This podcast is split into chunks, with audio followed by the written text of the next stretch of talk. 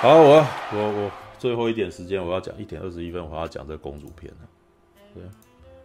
信用诈欺师这一批公主片，海乐的片。这是国片吗？这是日片。对。哦，日片。哦，看一下哦，剧情简介。难得今天到一点二十一分，大家精神还不错。对。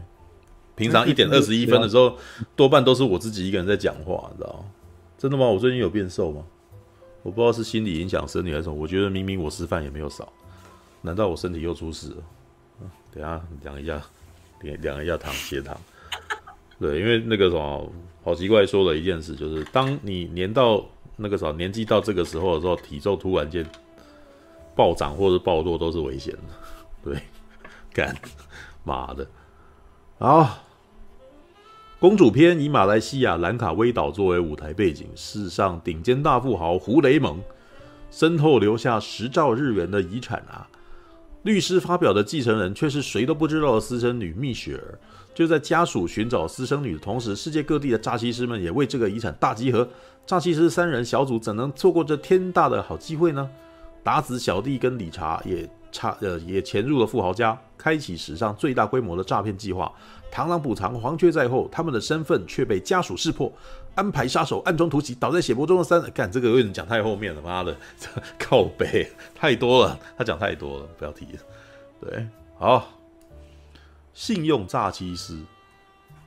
其实这是一个影，这是一个日剧啊，对，这是那个什么日剧，然后那个的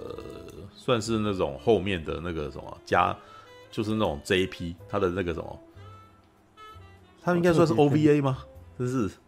因为那个日本其实对于硬化跟 OVA 有一个比较大的那个什么分界，你知道吗？就是他们会他们会在电影当他们有时候会有硬化，就是专门做出来的电影，然后可是也会有在戏院上映的那个特别片。对，那这一部其实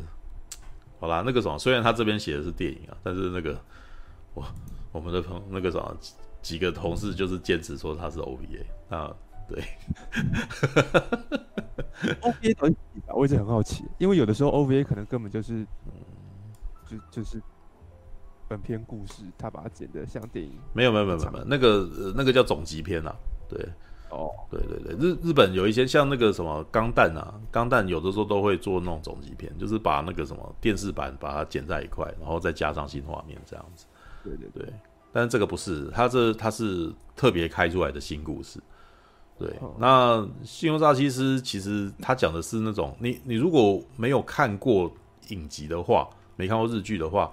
其实简单的说，他就是有点像 Ocean's Eleven 的故事，那有点像瞒天过海，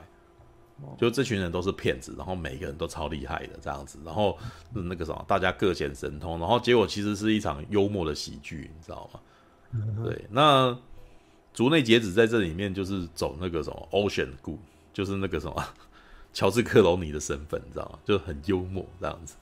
然后呢，呃，其实我觉得他的制作方式其实真的跟那个《瞒天过海》有点接近，就是他，呃，等于是那种大堆头明星的集结，你知道吗？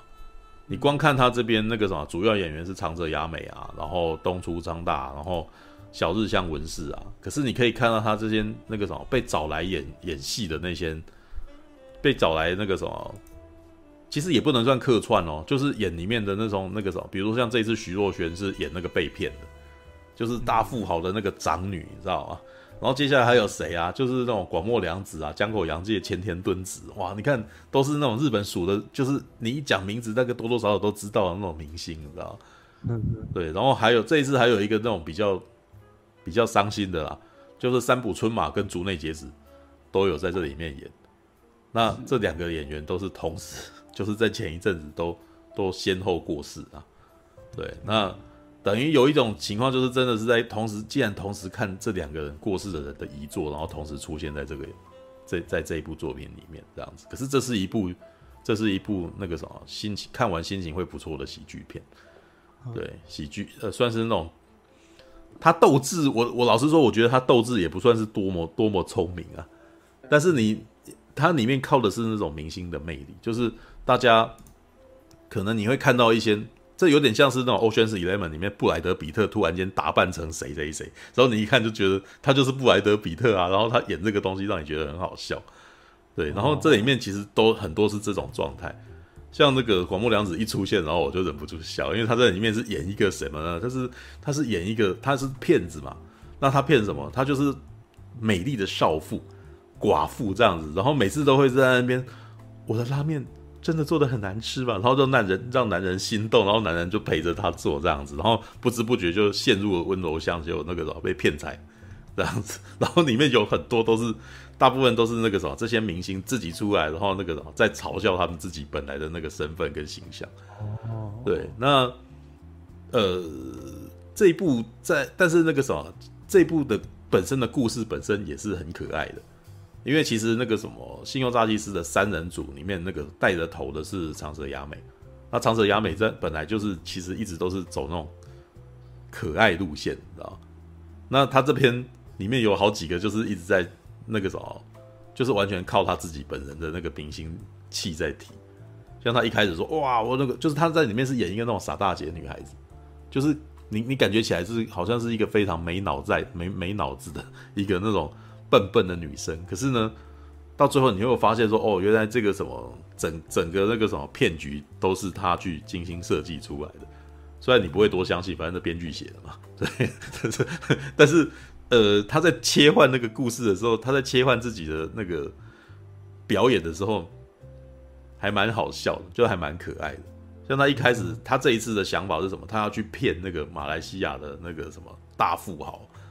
啊，大富豪就是。因为他们那个什么三个，就是爸爸那个什么过世，然后三个孩子啊都没有继承权，然后可是却是一个那种叫做 Michelle 的人，然后拥有继承权，然后他就他就想说他要去那个什么假扮成那个 Michelle，对，然后旁边一开始的一场戏说什么你你你假扮成 Michelle，你年纪有点老了吧？然后他在里面就突然间换成那个什么，他突然间穿上了那个美那个女高中生制服，这样子说：“哦，我今年十七岁哦。”然后然后大家都说：“拜托我们回去吧。”说：“没有啊。”然后就在那边，他有点在嘲笑他自己啊。然后后来接下来就是在拉了那个前田敦子出来说：“哇，原来这一个才是他要他要去那个什么假扮，然后他要演那个他要假演那个 Michelle 的妈妈，你知道？然后这还还有一个故事，就是他其实是在。那个什么巴厘岛那边当按摩师的，然后有一天呢，那个什么这个呃，有一个那个客人啊，对我很温柔，然后我们就天雷勾动地火，然后然后我都不知道，然后他他要还要演一个，他突然间把自己切换成很贤惠的样子，你知道，演成妈妈这样子，就是然后他里面在讲讲了一个那种很有名的话，就是只要你相信，只要你够相信，他就成为真实，然后所以他前面有一段就在跟前头公子说，哎，虽然啊。那个什么，我当你的妈妈实在太美丽也太漂亮了，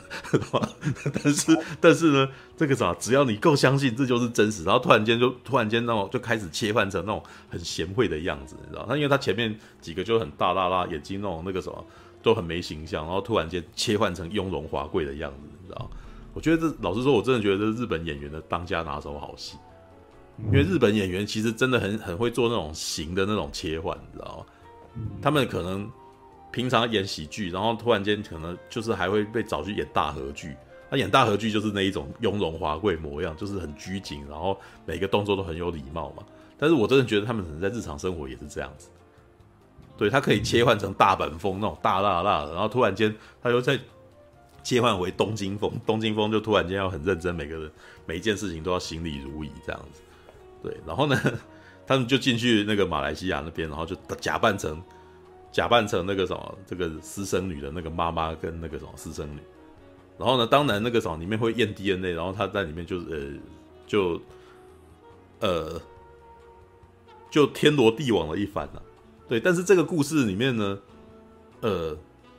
比较有趣的其实是，其实徐若瑄在里面真的蛮有趣的。徐若瑄在里面其实那个什么算是那里面那个什么戏份挺多的人，所以那天我去看特映的时候，徐若瑄还特别出现了。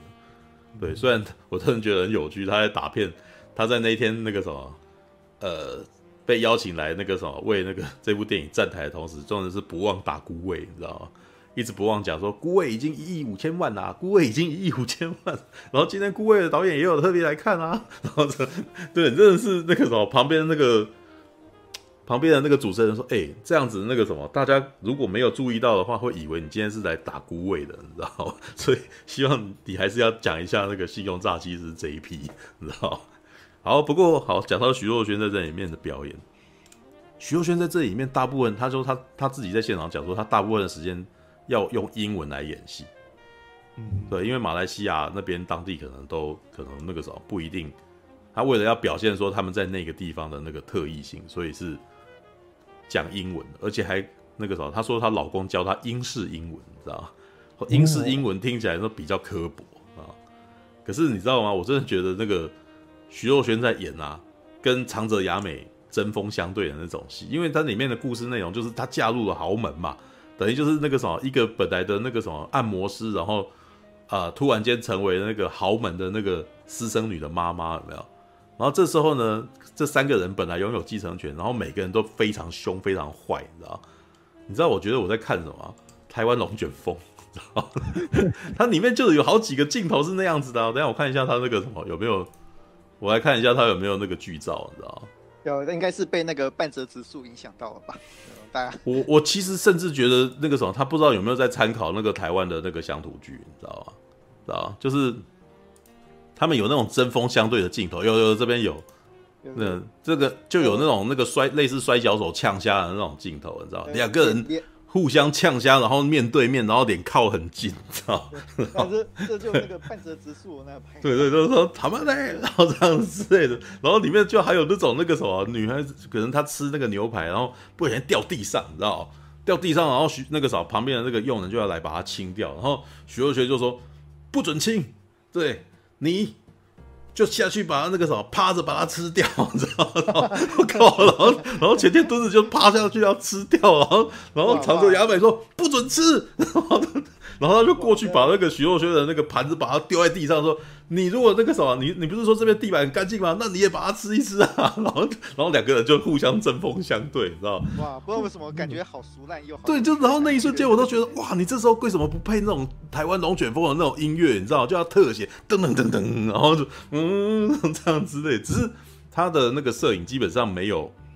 还是日剧的那个方式啊。但是我的在那一瞬间就觉得哇，那个以后那个信用诈欺师下片啊，我如果有那个片段，我一定要给他配那个台湾龙卷风的音乐，你知道吗？然后我可能请那个什么那个呆之音过来，然后配台语，你知道吗？这他妈那个镜头真的是有够香的，你知道？而且因为他们在那个马来西亚，他那个每个人的衣服都穿的那种很华丽，你知道？然后那个房间就是你知道那个你如果有看过《疯狂亚洲富豪》的话。哦，对，疯狂亚洲富豪，他在在想新加坡那个房子也是大的夸张，你知道非常好，就是很俗艳的那种东西，你知道哇，再搭配那种颜色，虽然他是日本人拍的，那但是真的超级龙卷风的，你知道 对，然后这个还不提，因为它里面的故事基本上那个啥，在中间的那个故事很很好笑，因为长泽雅美她一开始说他们野心不大哦，他们只是想说那个啥可以要到赡养费，那就是可以拿到一笔巨款这样子。结果没想到阴错阳差，那个什么里面的人真的以为他是，知道吧？然后接下来要干什么呢？你就要接受为期三个月的礼仪训练，知道吗？所以，然后他本来想说那个什么，那三个人可能会那个什么，想要赶快摆脱他，然后给他一笔钱，然后就让他那个啥，就就把他打发走，这样子他就可以白白赚一笔，这样子。对，结果没想到人家真的信，而且那个什么里面的管家里面有一个非常严肃的管家。我觉得他也蛮好笑的，因为里面那个，因为它是喜剧片，所以里面都会有很多很夸张的一个一些那种一些剧情，你知道吗？像旁边的人就在讲说，如果那个啥，如果你出错了怎么样呢？哦，然后他就说，我的责任就是要担保那个胡家，你知道，因为他们叫胡雷蒙啊，这个爸这个爸爸叫胡雷蒙，胡家哦，Mr. Hu 哦，我们要那个要守护胡家的那个，如果这件事那个什么。我有责任的话，我绝对用性命担保，你知道？然后接下来突然间拿出一把刀，这样子，然后就，然后那个刀从他的手掌面弹出来，砰，这样子，然后一个特写，然后眼神很凶恶，然后镜头就切回到那个长泽雅美吞了一口口水，这干，然后就会被杀掉，然后，然后他接下来那三个月真的很好笑，因为就是他本来只是想说拿一笔钱走的，结果没想到突然间陷入可怕的特训当中。等于突然间每天要念书啊，每天要美姿美仪啊，然后旁边一群随扈围着他这样，然后逃都逃不掉这样，然后你你就会发现他本来就陷入了突然间陷入了很尴尬的状态，就是本来只是只是想要弄点小钱，结果突然间有点弄假成真的这样。当然呢，这不是整整部片的故事，因为他到最后其实那个什么有点峰回路转。这就里面有提到说，其他的诈欺师也跟着一起出来这样子，然后甚至连他们的仇家，就是在前几部日剧里面那个一直紧追不舍的仇家也出现在那边。那这下抓赛，就是那个人家一看长泽雅美就知道他他是他是个骗子之类的。然后你就也可以看到很多那种那个什么，有点峰回路转。然后每一个角色基本每一个客串的角色都有一段算是给自己的优，就是优自己一默的那种戏啊。所以他真的有点贺岁片式的那种嘉年华，就是大家全部集结起来，然后每个明星都说：“哎、这个这个人也有演啊。”然后他这样子秀一下，这样子，然后那个，嗯，然后里面你你会觉得他那一段段那个段子很可爱，这样子。所以基本上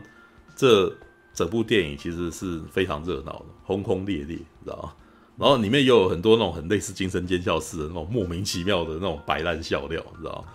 因为里面。他后面就是故事，就是讲到说那个什么长泽雅美他们这两个人在在这个豪门家中呢，都遭遇了生命危险，你知道？然后说怎么遭到生命危险？就有一天那个什么，就是呃前田敦子，然后看到那个饼干要吃，然后就开始觉得味道怪怪的，怎么还没有吃之前就那么闻，你知道吗？然后长泽雅美就哎觉得那个什么这不对，然后就拿这个饼干呢。然后就丢到池子里面，你知道？然后，然后丢到池子里面，然后就锦鲤去吃，你知道？接下来过了没久，锦鲤就翻肚，然后这也太夸张了，这感觉起来超智障，这完全是那种很乡土剧式的那种莫名就太夸张的那种，立刻就发生的那种笑的那种那种恐怖感，你知道吗？然后他只差没有放那种那个可怕的音乐，噔噔这样子，然后，然后，还有那种你知道，还有类似教父的梗，你知道吗？前天敦子不是说抱着一个那个什么，喜欢抱着一个娃娃嘛？然后有一天呢，他晚上睡觉的时候，知道，就突然间觉得有滴有那个水在滴在他的那个什么被子的声音，然后醒过来以后，他就发现他的那只那个娃娃兔娃娃那个染血，然后再滴在他的被子上面，然后就挂在那边，然后他尖叫啊！然后他看到妈的，这是就是码头嘛，就是那个教父码头梗，你知道吗？但是没有那么。他没有那么直接的放一个那个在那边啊，他就是挂在那边这样。但是那个那个也是很好笑的一个梗，就是如果你看电影看多了，你就会知道说这个真的是太那叫什么？那有点像是看劳勃罗里格兹那个什么拍那马夏德的那种感觉，你知道吗？马夏德的那个什么的很多镜头语言都实在太简单，就是太就是太白烂，你知道吗？就是像我们以前在看那个，如果你有看那个囧戏囧片王。囧片囧片王里面有一个那个什么，我每次在看囧片王在介绍一些那种超逼电影的时候，我都会被被那个镜头语言逗乐，你知道吗？因为有些镜头语言就是比如说那个什么，有一个人从尸体人那个人人的尸体里面找到钥匙，你知道吗？然后通常我们一般的电影就是那个什么，我们的电影就是拿到然后就立刻走掉，你知道吗？但是在 B 片里面，他是打出来以后，然后还甩一下这样子，知道？就就是唯恐唯恐你不知这样，就甩一下这样。然后罗伯里罗里格兹在拍那个《马夏德》那个绝杀刀锋的时候也是，就地板上有一把刀，然后那个那个地板上有一把刀就算了，然后他还要反光，然后到亮一下这样子，然后你就干，就 就很就是已经让你知道了，还要刻意夸张，唯恐你不知的那种那种那种那种分镜，你知道吗？太故意了，这样对，太故意，故意到本身超好笑的，这也太夸张。然后，呃，信用诈欺师虽然没有做到这么的夸张，但是他们偶尔有一些那种很很白烂的那种，哎、欸，你这这个这个有点超夸张，你知道吗？当然，我都他最后有一个解释啊，就是为什么会这么夸张，是因为这一切可能都是都是局中局。哦，对，所以才让你觉得说，哦，怎么会这么的戏剧化这样子？对，但是当下等于是每个人都被唬住了，至少电影里面的每一个人都被唬住。但是我自己在看的时候，因为他的那个气场一直都有点欢乐，所以我一直都用比较轻松的方法在看，看这种感觉。所以，呃，我基本上是没有被，我没有那种惊奇的感觉啦。老实说，我没有被惊奇到的。但是我在看那个戏的过程中是觉得很娱乐的。就就很智障这样子，但是呃，这一点我必须要忏悔，因为我其实没有看那个什么，我并没有看扎信用诈欺师的日剧。然后这一部公主片也不是他的第一部电影，这已经是他的第二部电影，所以他有上一部片，然后他接下来应该还有下一部电影。对他，他应该会连续有三部片这样子。对，那不过这一部让我其实很想要回去看《信用诈欺师》的日剧版，就突然间多了日剧版，可以很想要回去把它那个什么，把它温习一下。但是其实这部片如果你没有看日剧版，你也不会，你你也不会那个啦，就是应该也不会有衔接不上的问题。对，顶多可能是因为那些那个什么刚刚就是特地来客串的人，你你会不知道他是为什么会出现在那里。对，然后突然间就会出现一个角色，然后就跟可能跟长泽雅美就跳起舞来，然后两个人在那边讲讲话。可是他们跳舞的过程很可爱，所以你也会你也会忽略这件事情。对，恰恰对，就是有就有一种这样子的感觉，你知道？我都觉得他们有点刻意，但是呃，有一点那种算是那种有点刻意，结果也没有也没有真的做下去的那种感觉。我听一下喽。哎哎哎哦好，哈库突然间哦。好好好好，下线了。好，晚安晚安晚安晚安晚安晚安，差不多了，我也差不多。对，差不多。对，All right。总而言之，这是信用差，其实这一批徐若瑄。那你在在聊福田雄一啊？徐哦，对哦，福田啊，啊，你应该去看，我没有去看《三国志》啊。看我看《三国志》，我特地把福田雄一的《勇者义彦》找出。哎，那你已经看完《三国志》了？哎，对对对。可是你那，你这样讲，我没有那个，就是就。不过下礼拜嗯，应该是重头戏吧？就是他应该他是今天上映吧？对，就是《神力女超人》上映。哦，没有，你可以下个礼拜一起那个什么一起讲，可能会比较好一点。对，因为时间不多，对，时间也没有说时间不多，就是只是他有点目前有点偏晚。对啊，然后你讲可能会变成我们两个人没共鸣，很可惜。对，不知道我应该要希望能够找个时间再去看这部片，但是。我得先问你一个问题，他会不会变得很尴尬，是吧？嗯，呃，老老实讲，我最近看福田雄一的《银魂》啊，然后、嗯、然后《勇者义彦》啊，我一直觉得，嗯，啊、这边可以先讲，我一直觉得福田雄一他他借用漫才的那种那种搞笑方式，他很多时候就是用尴尬来来搞笑，嗯，所以所以呃，各位如果有看《勇者义彦》的话，应该就知道它里面有一些很奇怪的节奏啊，你突然看。佛祖讲话就开始对啊，佛祖对佛祖的那个就是一个他很自己自嗨的，所以有的时候会很尴尬。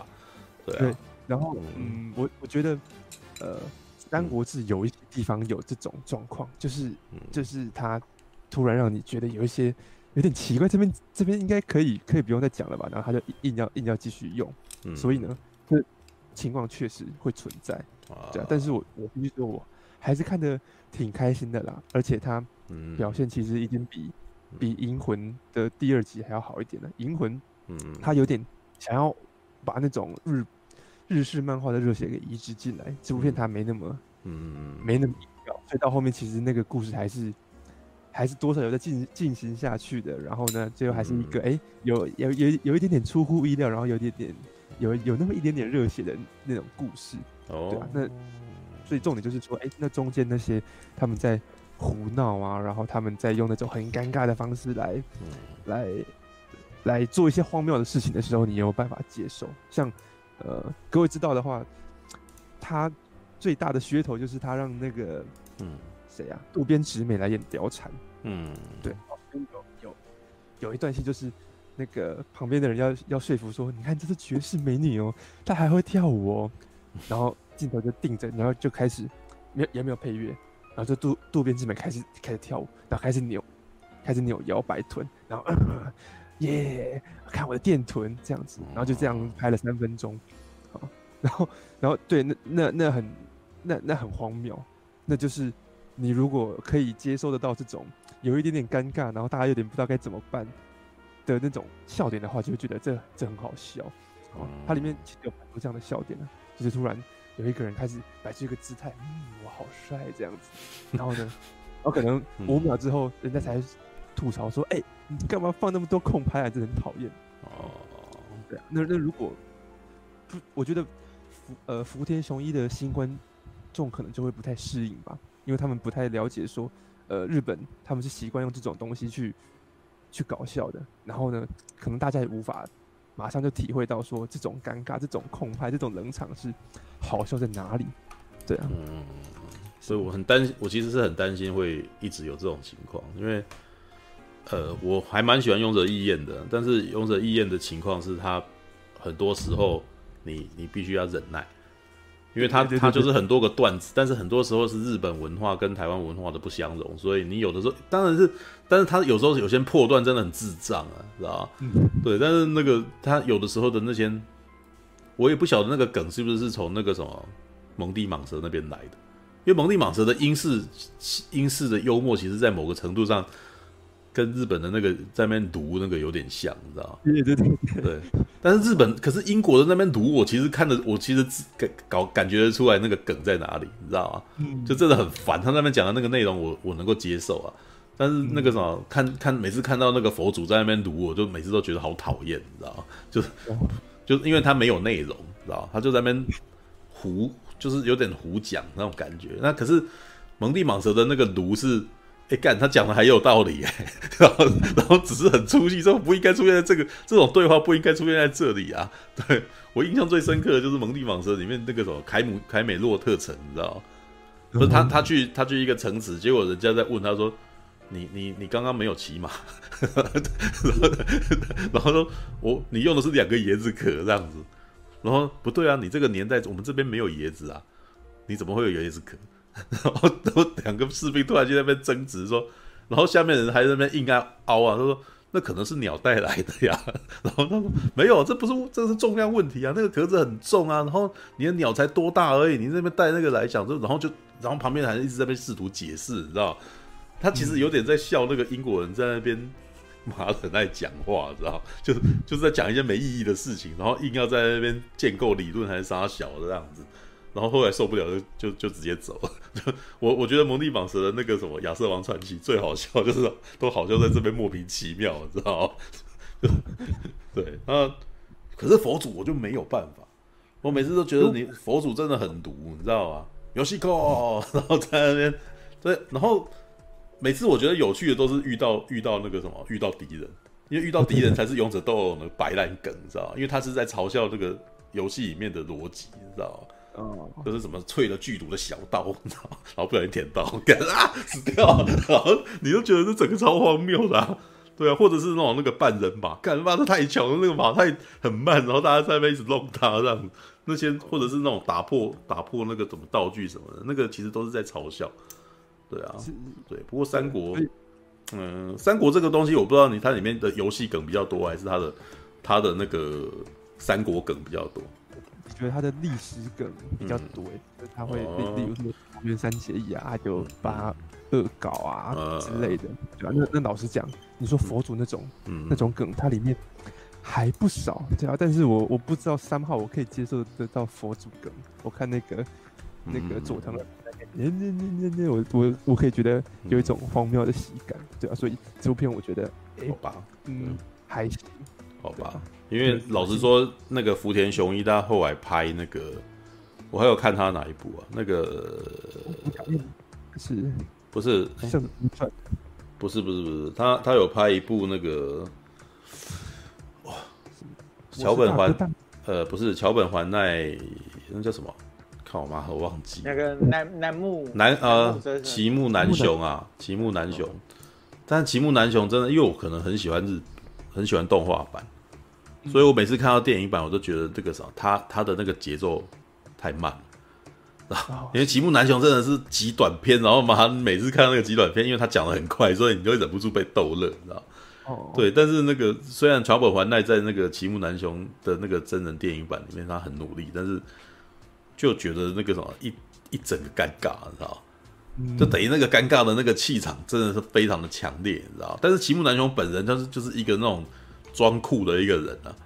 对，所以那种那种感觉就真的就是哇，一整个就可惜，知道？就没有办法做到很很很好。里面的一些那种梗，他以前在勇者医院里面的那种那种强大的那种白烂梗就没有出来，对，然后只剩下尴尬在里头。对，所以嗯嗯嗯，福田雄一他可能比较适合拍。拍短的，因为你三十分钟，嗯，你可能看到，呃，几分钟的尴尬，你会觉得还好，嗯，但是你两个小时的长片里面有可能二三十分钟里面都有这种尴尬的话，那会有一点让人难受，你知道吗？没有，啊、而且桥本环奈的，我都觉得觉得桥本环奈有点被福田雄一给带坏，就是就他好像开始变成了一个那个什么，他觉得只要把脸变得很狰狞就是表演的那种感觉，知道？就是至少我在看桥本环奈在演那个齐木楠雄，跟我是大哥大我没看啊，但是我不我是大哥大里面有一段那个什么那个桥本环奈的表演的时候，我就觉得他有点那个什么，觉得面目狰狞就是。就是就是一个看点的感觉，那当然对桥本环奈讲，绝对可能是因为她本来长得很可爱，然后一大家看到可爱的那个女孩子突然间那个面目狰狞的时候，是有一种反差萌的，对，所以这是这是用因为用他偶像的风去去做那种事情，但是呢，我我其实觉得在某个程度上，可能对他来说会是一个坏事，他可能从此以后觉得演戏这样子就这就是演戏，知道对。因为他我不知道他是不是已经到第三次，这个什么《三国志》里面是不是已经第三次做这种事情了？对，因为至少他在预告片里面是一瞬间，他又是一个脸歪的状态，知道吗？对对。不过这我觉得《三国志》里面反而很少那种用用。用演绎的反而比较多是对话的，哦，然后就是你说那种的状态，觉得我才不要去打仗哎，他们说你要去打仗啊，你怎么可以这样子呢？我就是不想去打仗啊，里面大部分都是 这样子的，就很很卢，妈的，